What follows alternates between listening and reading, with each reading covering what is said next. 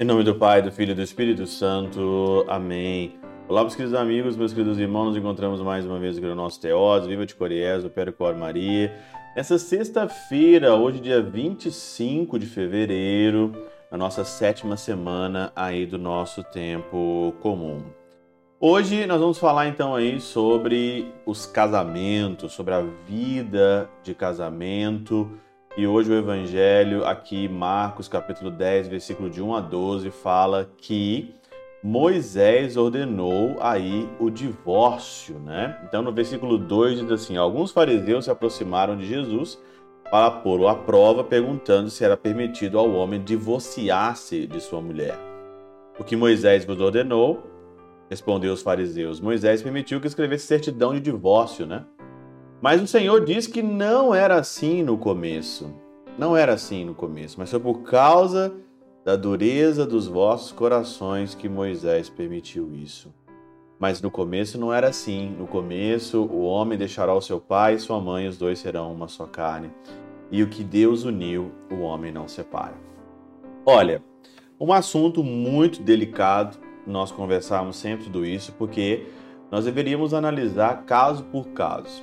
Aqui no Teose eu falo de um jeito genérico, abrangente, e eu digo para você que não é para você divorciar, de jeito nenhum. Quem se divorcia está em pecado. Claro, lógico, isso daqui é a lei genérica natural. Só que nós temos que julgar caso por caso, e não tem como de eu olhar o teu caso. Você que está escutando teoses, você que separou, você que está divorciado, não tem como, não tem como eu julgar o teu caso. Mas a lei de Deus é assim e não tem como. Não era para se separar. Moisés, ele não queria isso. Santo Agostinho dizia o seguinte: Moisés não queria que a esposa fosse despedida pelo marido, mas interpôs essa dilação de modo que algum, mergulhada na discórdia, vencida pela redação do libelo, deixasse de fazê-lo. Então, deu essa autorização. Mas aqui, você sabe que tem um clima de discórdia, de paixão. Por que, que as pessoas hoje não são fiéis até o final? Você pode ter certeza que tem muita coisa ao longo da história do casal, da pessoa, que não faz isso, e principalmente falta de Deus e falta de conversão. O pseudo Crisóstomo diz o seguinte aqui, ó. Ou foi dito por causa da dureza do vosso coração, pois se a alma estiver purificada de desejos e da ira, é possível suportar uma mulher extremamente má. Se a tua alma estiver purificado de desejo e da ira, dá para suportar qualquer situação quando você tem um como. Claro que ele está falando aqui de extremamente de uma mulher má, é porque ele, podemos dizer assim que ninguém é perfeito. A sua mulher não é perfeita, seu marido não é perfeito. Só que tem certas coisas que não dá mais para viver junto. E existe então aqui o abandono. Quantos homens abandonaram suas esposas, abandonaram seus lares? Quantas mulheres abandonaram os seus lares, abandonaram seus esposos? Né? Quantas pessoas fizeram isso? Existe um abandono. Existe um abandono, né? Quando tem perdão, quando tem amor no casamento, a gente consegue levar isso até o final. E diz aqui, né? Mas uma vez multiplicadas na alma as preditas paixões, aqui ó, paixões, muitos males atingirão esta união odiosa. Paixões mesmo, de fato. Assim, pois, o Senhor arrancou, arrancou Moisés, que dera essa lei, da acusação feita por eles, voltando a inteiramente sobre suas cabeças.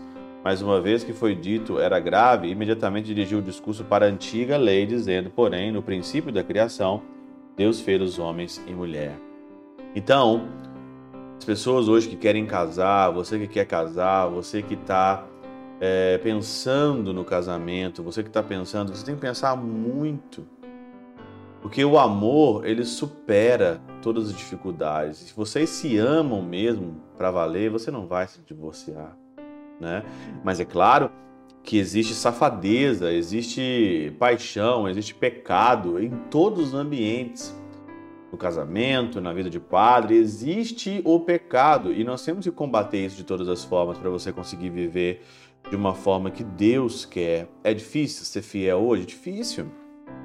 É difícil ser um padre fiel hoje? É difícil. É difícil hoje você ser fiel no seu casamento? É difícil. Mas saiba uma coisa: você não fez ali, você não firmou é, uma promessa simplesmente com uma outra pessoa. Você firmou uma promessa com Deus. E você prometeu no dia do seu casamento que você seria fiel. É claro, de uma maneira genérica, mais uma vez, existem casos e casos. Mas olha, o casamento é algo sagrado. Vai continuar sendo sagrado, mesmo que todo mundo diga contra. Não é permitido divorciar. Não é permitido e não vai ficar permitido. Então, peça a ajuda do Senhor na tua vida espiritual, peça a vida do Senhor se você está em crise no seu casamento se você está passando por um momento de turbulência, a melhor coisa que tem é você procurar alguém, procurar um diretor, procurar um padre e se jogar nas graças de Deus e perguntar e pedir o Senhor para fortalecer essa tua união. Não compensa, não compensa sair da fidelidade simplesmente por causa das paixões, da discórdia, da inveja, e de tantos outros males que pode aqui entrar na sua relação. Seja purificado, purifique teu casamento e consagre teu casamento no altar de Deus. Pela intercessão de São Chabel de Mangluf, São Padre Pio de Peltrautina Santa Teresinha do Menino Jesus, Deus Todo-Poderoso vos abençoe. Pai, Filho e Espírito Santo desça sobre vós e convosco permaneça para sempre. Amém.